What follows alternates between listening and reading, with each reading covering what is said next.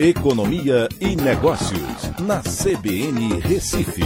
Oferecimento Cicred Recife e Seguros Unimed. Soluções em seguros e previdência complementar. Olá, amigos, tudo bem? No podcast de hoje eu vou falar sobre o Brasil que tem os maiores juros reais do mundo. Né? E fica a pergunta: por que, que a taxa de juros básica da economia, Selic, não cai? Né? A taxa de juros está em 13,75%, com uma inflação de 5,79%, fazendo com que você tenha uma taxa de juros real né, bem maior do que a maioria das economias mundiais, onde estão com uma inflação mais alta do que a taxa de juros. Mas é preciso a gente entender o porquê disso. Primeiro, a gente tem que voltar um pouco lá atrás né, e lembrar que no auge da pandemia, a taxa de juros chegou aos 2% ao ano, se manteve assim por uns seis meses, né, é, a partir de até março de 2021, né, quando o governo começou a elevar os juros. E ficou em 2% ao ano, porque no auge da pandemia a, a atividade econômica estava em queda. Né. A gente teve, inclusive, dois meses seguidos de deflação né, com queda muito forte do PIB em 2020. Em 2020. Então, para controlar a inflação, que ficou cada vez mais alta né, dali em diante, o Banco Central passou a elevar as taxas de juros, né, numa forte trajetória de alta, chegando aos 13,75% em agosto de 2022, um patamar que se mantém até hoje. E vale lembrar que isso, inclusive, foi em plena eleição presidencial, onde é, uma taxa de juros mais baixa iria beneficiar muito né, o, o, presidente Bolsonaro, né, porque a gente sabe que a taxa de juros mais alta ela inibe a atividade econômica.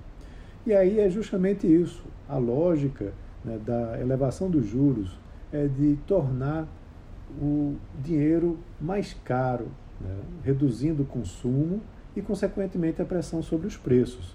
Então, comprar financiado investir em negócios ou contratar capital de giro termina ficando mais caro porque os juros estão mais elevados.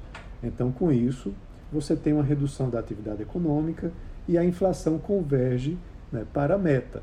No ano passado, além disso, é, vale lembrar que os preços caíram, de certa forma, na marra, né, quando você teve uma é, a PEC dos combustíveis, né, fazendo com que o ICMS sobre combustíveis e outros itens ficasse limitado até 18%. Então isso derrubou a inflação, né? mas se não fosse isso, a inflação estaria ainda de certa forma pressionada, como também está em outros países. Então, em 2022, a gente encerrou o ano com inflação de 5,79%, mais baixa do que os 10,06% registrados em 2021, só que ainda acima do teto da meta, que é de 5%. E aí o Banco Central né, vem tentando, né, com essa taxa de juros mais elevada, conter esse problema inflacionário.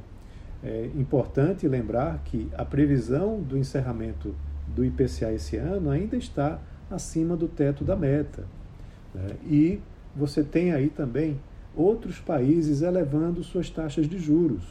Então, o Banco Central ele não tem como baixar as taxas de juros nesse momento, até porque se ele fizer isso, corre o risco da inflação voltar. E como os demais países estão elevando seus juros, é, você vai também fazer com que os investidores internacionais retirem recursos aqui da economia brasileira e invistam em títulos de outros países que estariam remunerando mais.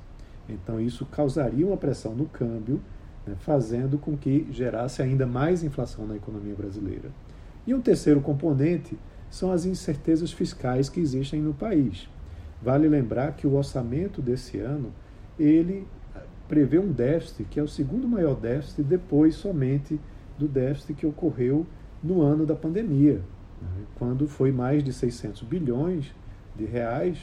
Aqui, esse ano, 2023, a previsão é de um déficit acima de 200 bilhões. Então, o Banco Central vem acompanhando isso de perto e acompanhando principalmente os esforços do ministro da Fazenda, Fernando Haddad, em tentar reduzir esse déficit.